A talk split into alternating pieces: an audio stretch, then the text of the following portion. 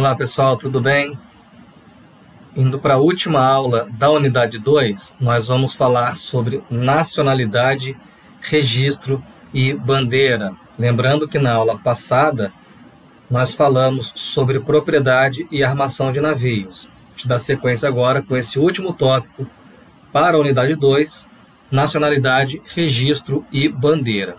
Tá? Esse tópico que a gente vai estudar hoje, pessoal, ele é um ponto muito importante dentro do direito marítimo, porque ele trata de um assunto que está relacionado à própria personificação do navio.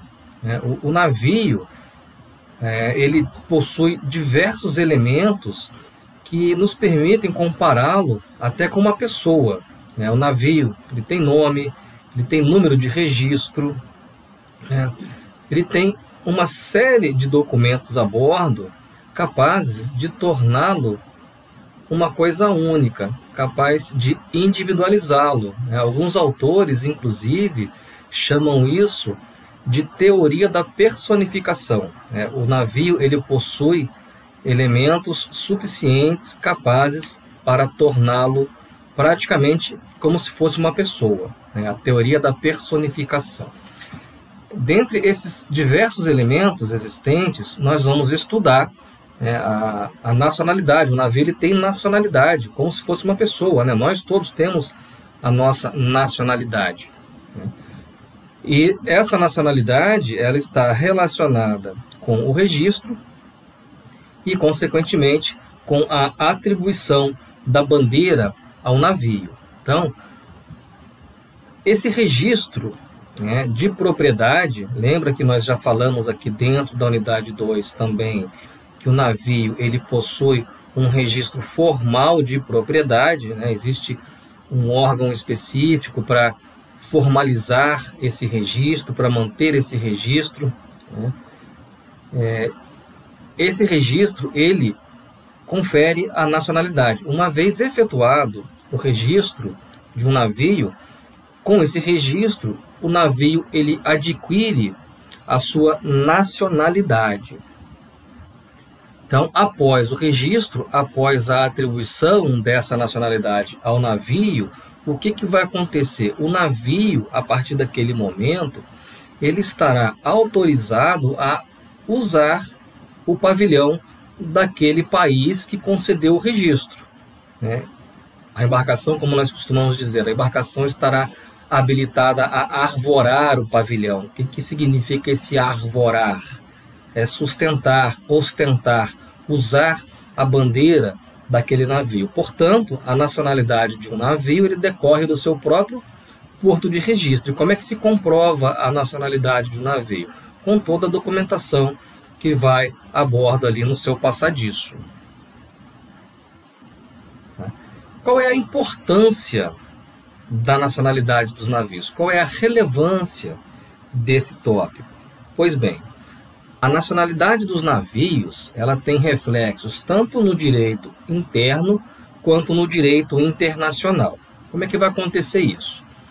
Dentro do direito interno, dentro do país é, que concedeu o registro àquele navio, é, o que, que vai acontecer? O fato, é, o simples fato de se conceder o registro, isso vai vincular esse navio com esse país que concedeu o registro e, por consequência, esse país ele estabelece uma série de normas, uma série de regras e dali em diante, né, após efetuar esse registro, esse país ele faz com que o navio ele seja submetido ao seu regime jurídico tá? submetido ao seu regime jurídico. O que, que, é isso? As normas daquele país elas são aplicadas ao navio e o país exige, o país faz com que os navios cumpram essas regras. E no direito internacional, qual que é, o, qual que é a relevância da nacionalidade de um navio para o direito internacional? Vocês já devem ter ouvido né, alguma uma expressão que diz assim, ah, o navio ele é a extensão do território de registro, o navio ele é um pedaço do país da sua bandeira onde quer que ele se encontre no mundo. É mais ou menos isso que acontece mesmo, ressalvadas algumas exceções previstas dentro do próprio direito internacional. Esse navio, né, após ele receber um registro, qualquer lugar do mundo que esse navio tiver, esse navio estará vinculado àquele país que concedeu o seu registro. Tudo que acontece dentro daquele navio é como se acontecesse dentro do país de registro. Então, o pavilhão ele vai vincular o navio ao estado de bandeira. O que, que, é, o que significa essa expressão estado de bandeira? É, é o país que concedeu o registro ao navio. É, é a bandeira a qual o navio está vinculado. Um navio registrado no Brasil. O que, que vai acontecer? Esse navio só pode usar o pavilhão brasileiro. Né? Então, o estado de bandeira, nesse nosso exemplo, seria o Brasil. Então, é, esse navio ele vai vincular, né, vai ser vinculado ao seu país de registro onde quer que ele se encontre. Mas, mestre, é, como funciona essa questão de registro, então? Vocês devem estar se perguntando agora. Né? É, isso compete ao proprietário. É obrigação do proprietário é, providenciar né, é, esses trâmites de registro, seja por uma compra, né, ou seja por uma aquisição de um navio que está sendo construído no estaleiro, qualquer meio de aquisição de propriedade, né, esse proprietário, ele obrigatoriamente ele deve registrar o seu navio em algum país. Tá? E vamos usar aqui navio e embarcação como, como sinônimos, sabendo já que não é bem assim que funciona. Né? Então, o proprietário, ao adquirir o seu navio, ele precisa registrá-lo em algum lugar, em algum país do mundo. Se é um navio novo, ele vai levar para um primeiro registro ali, um primeiro procedimento de registro. Né? Se é um navio que ele comprou um navio usado já, que pertencia a uma outra pessoa, é, ou ele vai manter o navio registrado naquele porto de origem, ou ele vai transferir para um outro país. Mas é decisão do proprietário. Tá? Ele, via de regra, ele define qual é o porto, qual é o país que ele vai registrar o seu navio. Claro, ele vai tomar essa decisão atendendo diversos dos seus interesses, tá? Mas, em tese, né, via de regra, é o proprietário que escolhe. Então, essa possibilidade de escolha né, dada ao proprietário na prática, o que, que vai acontecer? Esse proprietário, ao escolher o país que ele vai registrar o seu navio, por vezes ele pode ter algumas dificuldades. Né? Pode ser que o país ele faça algumas exigências para conceder aquele registro. Pode ser que algum outro país não faça tantas exigências assim, ou pode ser que não faça nenhuma. Tá? Porque nós temos aí 192 países no mundo, né? no âmbito reconhecidos aí pela ONU, 192 países, e cada país tem a sua soberania. Né? A soberania, em linhas gerais, é aquele poder que o país tem de estabelecer as suas próprias regras, se autolegislar, se autogovernar, se autodeterminar. Né? Isso é soberania.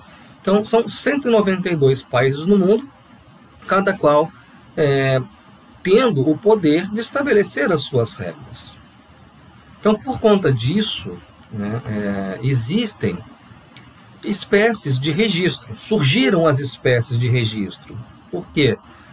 Na prática, é, alguns países passaram a ter certas regras, outros países não. Não é, é a mesma regra aplicada para todos os países. Então, por conta disso, né, nós fazemos a divisão em espécies de registro.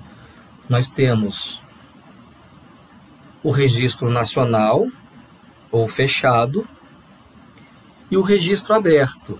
E esse registro aberto, por sua vez, ele se divide em bandeira de conveniência, esse BDC do slide significa bandeira de conveniência, e segundo registro. Tá? E essa divisão essa classificação, melhor dizendo, ela surgiu justamente por este motivo, pelos, pelo fato dos países adotarem regras diferentes. Tá? Porque, ah, eu comprei um navio, eu quero registrar no Brasil, vou bater lá na porta do Tribunal Marítimo, olha, eu que aqui comprei o um navio, eu quero registrar esse navio. Você registra para mim? Ah, tá bom, para registrar o navio aqui tem que fazer isso, isso, isso, tem que apresentar esse documento, esse, esse, esse, esse, esse. Eu vou ter uma série de exigências ali. Será que eu atendo essas exigências? Se eu atender todas as exigências, o Tribunal Marítimo vai me dar o registro, vai registrar o meu navio. E a partir do momento que foi feita aquela provisão de registro, dali em diante, eu passo a ter o direito de ostentar, de usar, de arvorar o pavilhão brasileiro na popa do meu navio. Tá? Então vamos lá. Então, esse, essas espécies de registro a gente divide em registro nacional ou fechado e em registro aberto. E o registro aberto, por sua vez, ele se divide em bandeira de conveniência e em segundo registro. Qual que é a diferença entre o registro nacional e o registro aberto? No nacional, no, no sistema fechado, né, é, o, que, o que caracteriza o sistema nacional ou sistema fechado? Nesse sistema existe uma ligação muito forte, um vínculo muito forte entre o estado de bandeira e o navio. Lembra que estado de bandeira, eu estou falando do país que concedeu o registro daquele navio. Então, entre o país e o navio, existe uma ligação muito forte. Mas como assim? O que, o que é essa ligação muito forte? É o seguinte: esse país ele exige, ele cobra, ele faz com que os navios que navegam sob o seu registro respeitem, cumpram todas as leis, todas as normas internacionais e nacionais voltadas à lei, às questões de navegação. Então, vamos para exemplificar, é, é um país que exige que o, que o navio cumpra as regras da Convenção Solas, que aquele navio cumpra as regras da Marpol, que aquele navio respeite as regras da STCW, que aquele navio cumpra, é, respeite as regras da Convenção de Água de Lastro, Load Line, Tonnage, tudo isso que nós estudamos lá no primeiro ano. Né? Então, todas as leis internacionais que aquele país ratificou, esse país ele faz com que os seus navios, né, os navios que navegam sob sua bandeira, cumpram essas regras. E, se não cumprir, eles podem ser severamente penalizados. E regras nacionais também, né, leis feitas pelo país, ele vai fazer também com que o navio cumpra. Ou seja, esse, essa exigência, esse, essa obrigação de que o navio cumpra, nada mais é do que esse elo, essa ligação, esse vínculo muito forte entre o navio e o estado de registro. Já no sistema aberto, no, nos, nos países de registro aberto, ocorre o oposto, ocorre o contrário. Se lá, lá em cima do slide, no nacional, tem um sistema onde há um forte vínculo, aqui no aberto, o que, que vai acontecer? ou eu vou ter total inexistência de vínculo, não há ligação entre o estado de bandeira e o navio, ou nós encontraremos regras mais flexíveis. É, não há tanta exigência, mas há um certo nível de cobrança. Nesses países onde nós não encontrarmos exigências, onde não houver esse vínculo, nós vamos enquadrá-los aqui, na bandeira de conveniência, BDC. Tá? Os países de bandeira de conveniência, eles são caracterizados pelo fato de que não exigem, não cumprem, não fazem com que os seus navios é, obedeçam todas essas regras internacionais e nacionais sobre segurança da navegação, sobre é, salvaguarda da vida humana no mar, sobre prevenção da poluição no meio marinho. Tá? Esses países de bandeira de conveniência, eles não cobram os navios que navegam sob o seu registro, não exigem que esses navios cumpram essas regras. Tá? Então, a gente observa aí a inexistência de vínculo, ou pode acontecer também de nós encontrarmos regras mais flexíveis, né? um meio termo entre bandeira de conveniência e registro fechado. Né? O meio termo entre a bandeira de conveniência e o registro fechado nós identificamos como segundo registro, ou seja, é um sistema onde há uma certa flexibilização, mas há um determinado nível de cobrança, ok? Então vamos falar um pouquinho mais sobre o registro nacional e depois a gente fala do, do aberto. Então o registro nacional, né, onde nós identificamos um forte vínculo entre o navio e o estado de registro. É, a norma internacional que dá fundamento a esse sistema, né, a esse sistema é o artigo 91 da Convenção das Nações Unidas sobre o Direito do Mar. É uma convenção que nós vamos estudar no próximo semestre, a gente está começando a falar um pouquinho sobre ela aqui hoje. Então, esse artigo 91 ele determina né, que os estados, ao concederem um registro a um navio, eles estabeleçam um vínculo, eles estabeleçam uma ligação com esses navios, ou seja, não é não basta só dar o registro e pronto, e cobrar por isso e pronto. O país ele tem que cobrar que o navio cumpra as regras. Então, há um efetivo controle do estado de bandeira sobre esse navio, né? sejam controles aí sobre o aspecto jurídico, técnico, administrativo, trabalhista, né? Então, o estado ele faz esse efetivo controle. Então vem a Convenção das Nações Unidas sobre o Direito do Mar e diz: olha só, países, estabeleçam critérios, cobrem dos seus navios que eles cumpram as normas técnicas, normas voltadas à proteção do trabalhador, é, vários aspectos. Né? Então vem a norma internacional e fala para os países: olha só, façam isso, estabeleçam critérios para conceder registro, não só cobrar, né, mas também estabelecer critérios, estabeleçam exigências, criem critérios para é, conceder um registro ao navio e só conceda se aquele navio cumprir todos esses requisitos. Na ausência desse, de um desses requisitos, né, é recomendável que vocês não concedam um registro. Tá? Então vem a norma internacional e fala para, para os países, olha só, criem requisitos, criem regras, criem exigências, mas a convenção ela não diz quais.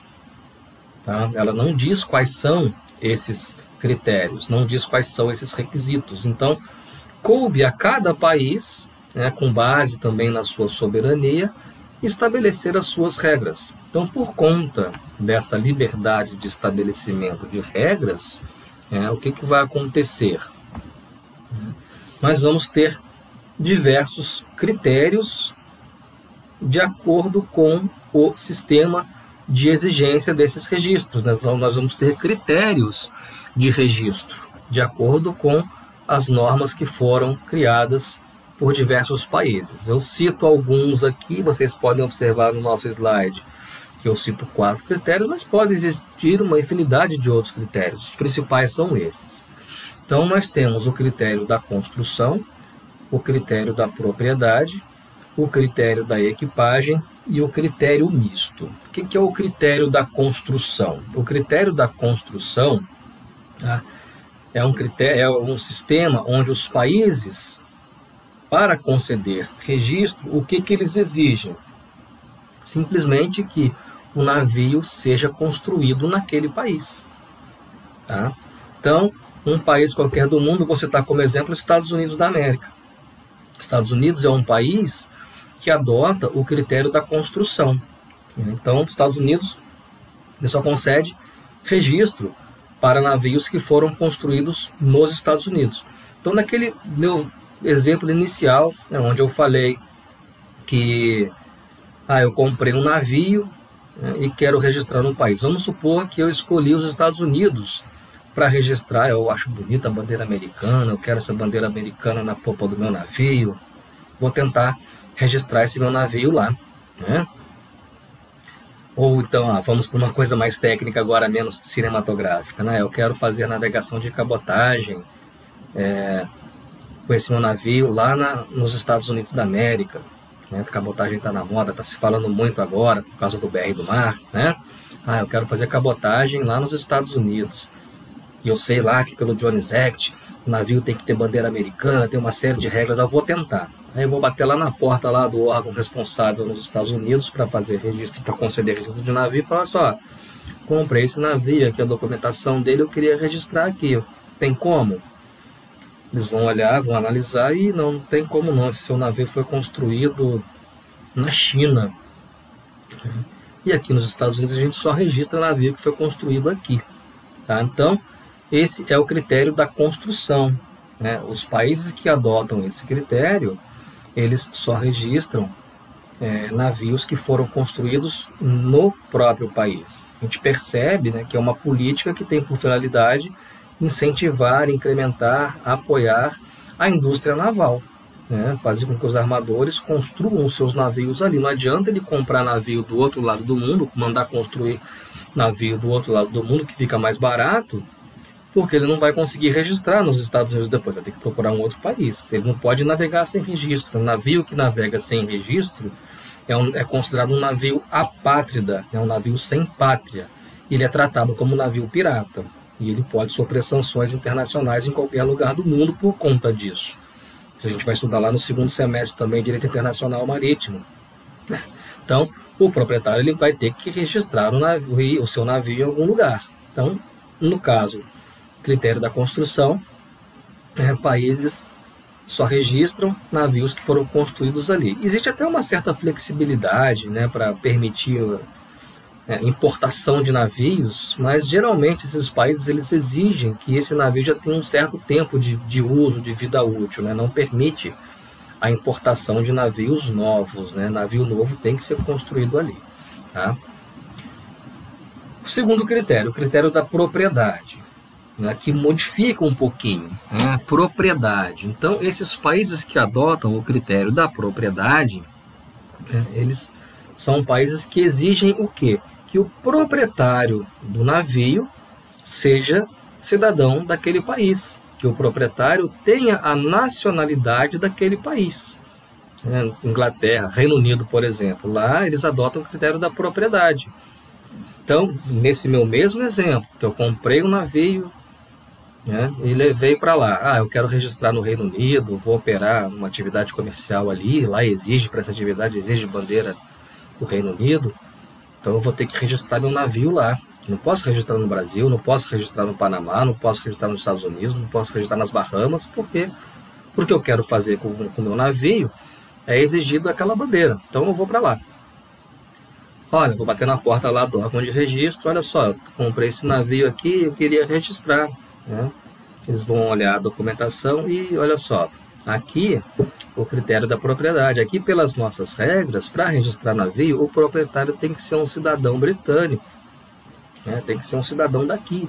Você não é. Então, infelizmente, eu não posso registrar o seu navio. Tá?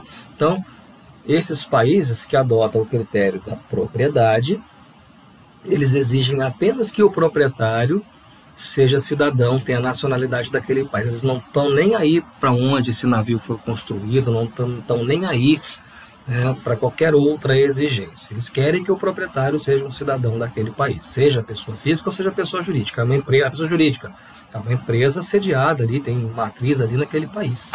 Tá? Vamos ao terceiro critério, o critério da equipagem. Né? O que é equipagem em marinha mercante, pessoal? O que é equipagem em marinha mercante? Um tempinho para vocês pensarem. É, e sempre em sala de aula, que eu tenho a oportunidade de interpelar um aluno ou outro, né? A você, o que é equipagem? A você, o que é equipagem? É, recebo inúmeras respostas, uma mais errada que a outra.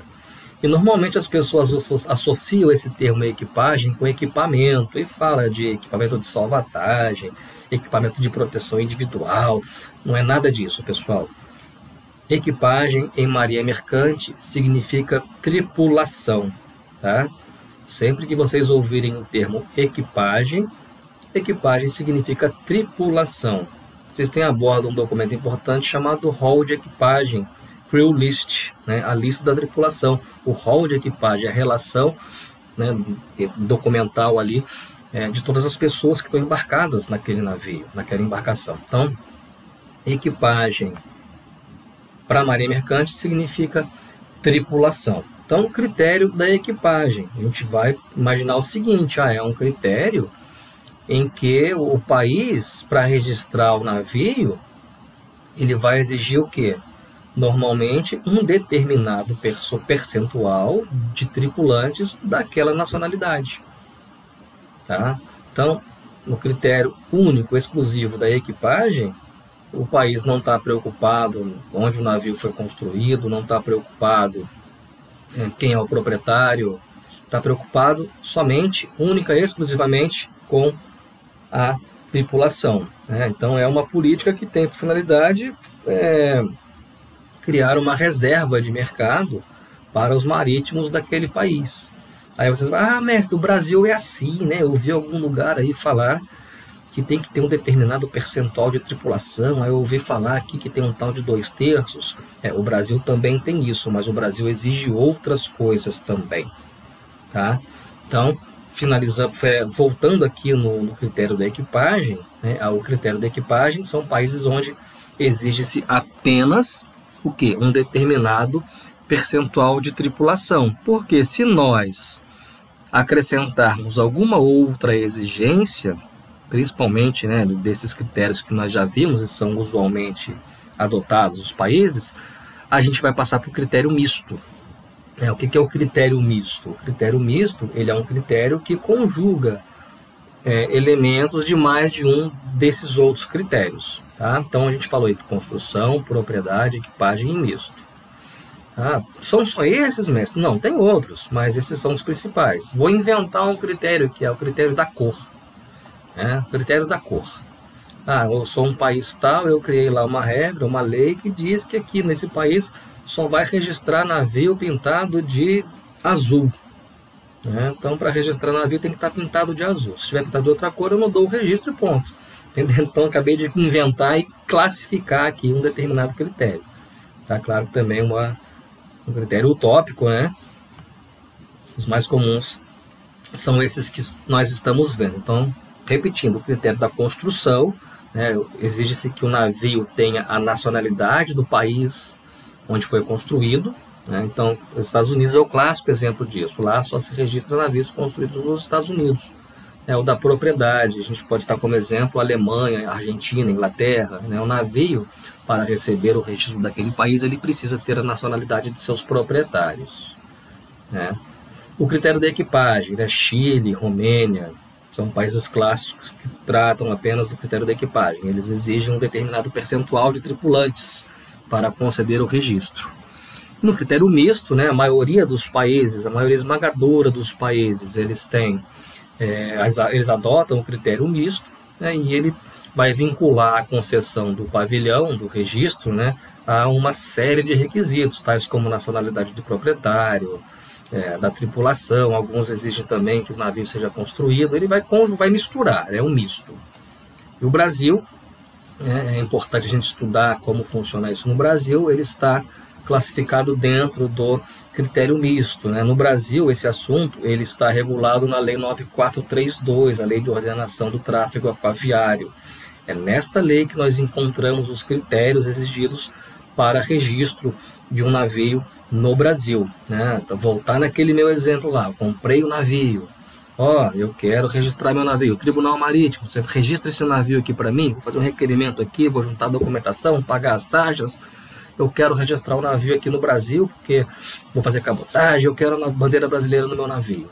Né? Então, de acordo com a Lei 9432, né, para que ocorra a concessão do registro brasileiro a um determinado navio, esses quatro requisitos devem ser cumpridos. Primeiro dele, esse navio precisa pertencer a uma empresa brasileira de navegação, a uma EBN. Né? Essa sigla EBN, muito usada no mundo shipping, né? significa Empresa Brasileira de Navegação.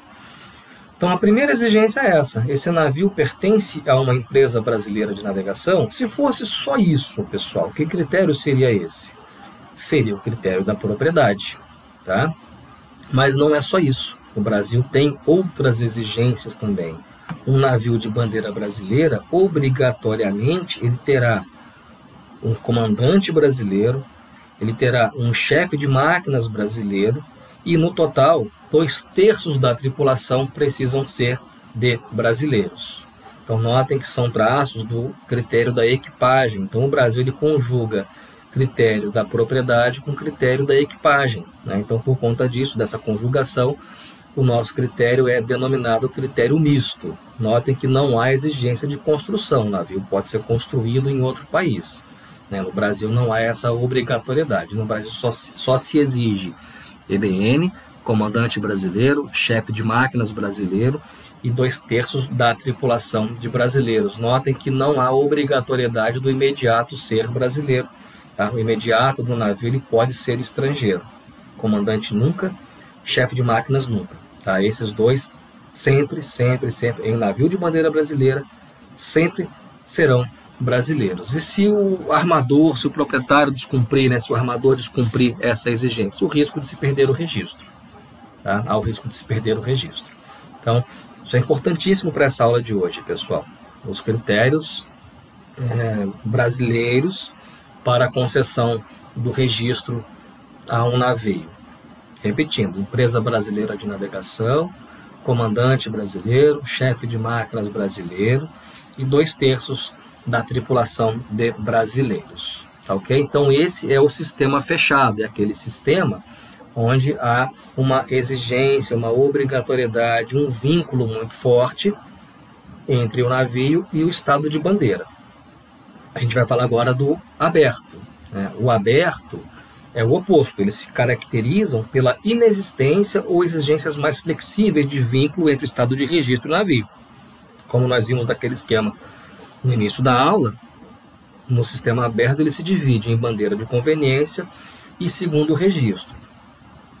Na bandeira de conveniência, né, na bandeira de conveniência, nós encontramos a inexistência e no segundo registro nós encontramos é, normas, encontramos é, um sistema mais flexível, com uma certa é, liberdade ao armador, àquele navio. Então, falar um pouquinho mais de bandeira de conveniência com vocês, apesar deste tema ser é, tratado em outra disciplina, né, em economia do transporte marítimo, lá vocês estudam bandeira de conveniência com profundidade. Aqui a gente só fala mesmo da questão da divisão dentro dos critérios, porque o nosso foco principal é o sistema fechado, para entender como funciona no Brasil. Né, mas para a gente também não ficar perdido aqui sobre esse assunto, né, a bandeira de conveniência ela se caracteriza né, como um país que não é, tem esse vínculo com o navio. É, o país ele não estabelece regras rígidas, não, não estabelece cobranças para aquele navio e evidentemente que essa falta de cobrança, essa falta de exigências, ela torna a atividade empresarial, a atividade do armador muito mais barata, porque esse navio né, ao deixar de cumprir diversas dessas regras, ele vai ter um custo muito menor de operação. Né? E esse custo de operação, essa redução de custo de operação, acarretou inclusive em diversos navios que navegavam aí muito abaixo do padrão. Nós tivemos uma época de, de muitos acidentes é, marítimos por conta de embarcações precárias. Por quê? Porque os armadores eles passaram a procurar, passaram a registrar, né, procuraram registrar seus navios em países com normas mais flexíveis, mais maleáveis, com uma menor fiscalização. E essa falta de fiscalização, ela acarretou o quê? Um navio com diversos problemas de manutenção. Né? Um navio que nós chamamos de nome técnico para isso é navio substandard. É um navio abaixo do padrão. Claro, tudo isso impacta na competitividade. É, esse armador ele tem um custo operacional muito menor, ele tem condição de oferecer um frete muito menor. Né? Então, esses armadores eles passaram a, a, registrar os seus navios nesses países por conta né, de ausência de fiscalização, uma tributação mais barata, uma falta de fiscalização de regras trabalhistas, uma própria falta de regras trabalhistas.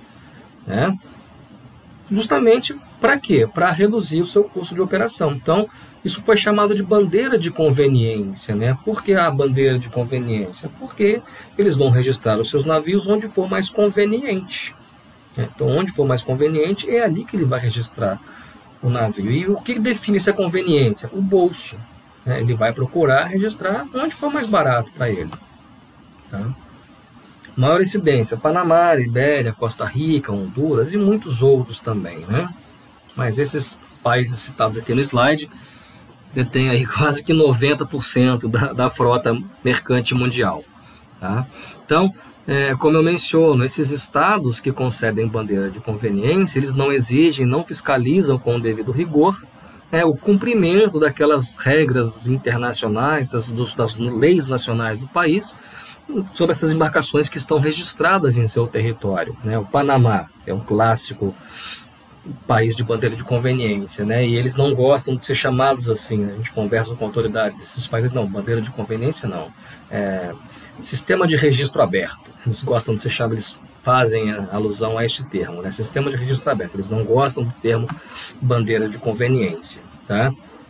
Evidentemente, né, que eles buscam justamente esse favorecimento como vantagem para os armadores, né? A redução de custo. Óbvio que como desvantagem a gente vai ter um navio substandard operando aí pelos principais portos do mundo. Então esse é o sistema aberto, não há exigência. Desvantagens, né? Então esses navios não integram efetivamente a economia dos seus estados de registro, não há fiscalização nem controle sobre esses navios, então esses navios se tornam perigos ambulantes, né? então isso causa também para o país perdas econômicas, ele deixa de arrecadar tributos e por aí vai. Né? Então, bandeira de conveniência não é uma coisa boa, né, pessoal? A gente vê a foto do navio Prestige, um clássico acidente aí, navio em condições totalmente precárias. Esse acidente ocorreu no início dos anos 2000, na costa da Espanha. Esse navio se quebra ao meio, depois naufraga, foi uma grande maré negra. E nós tivemos um caso recente aqui na costa do Brasil, o Stellar Banner. Né? Vocês viram esse navio, devem ter acompanhado as notícias no ano passado. É, esse navio ele encalha na costa do Maranhão, né? depois ele é levado para uma outra área e é naufragado. Esse é o caso do Stellar Banner. Né? E o segundo registro? O segundo registro, pessoal, como eu falei, é um sistema que está no meio termo entre a bandeira de conveniência e o sistema fechado. Né? No segundo registro, é, a gente encontra um sistema com uma certa flexibilização.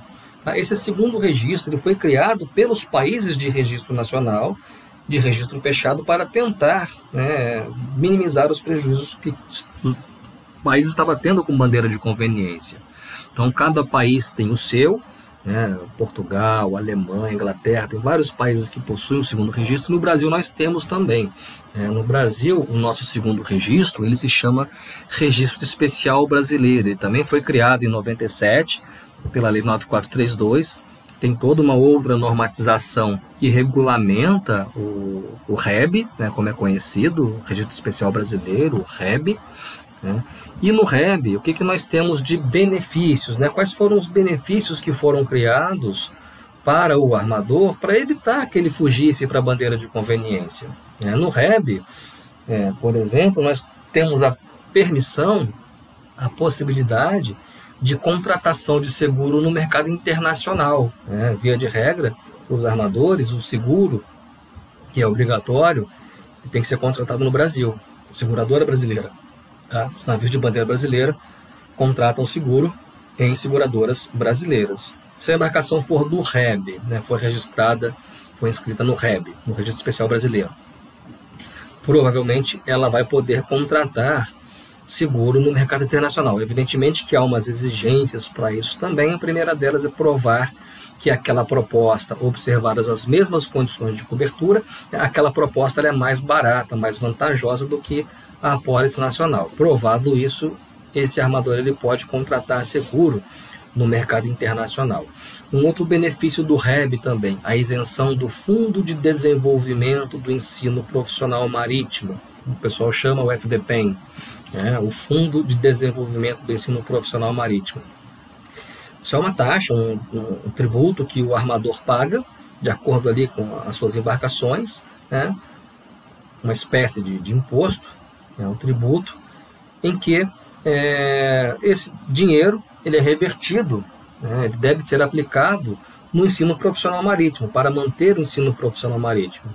Então, embarcações que são inscritas no REB não precisam pagar essa taxa, elas são isentas.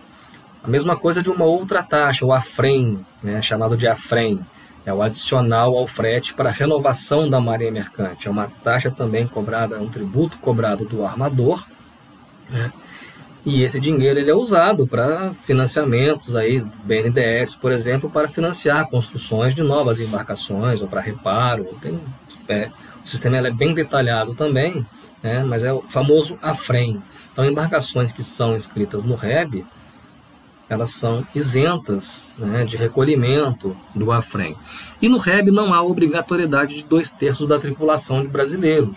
Tá? Não há essa obrigatoriedade. Embarcações que são inscritas no REB, somente comandante e chefe de máquinas deverão ser obrigatoriamente brasileiros. O restante pode ser tudo gringo.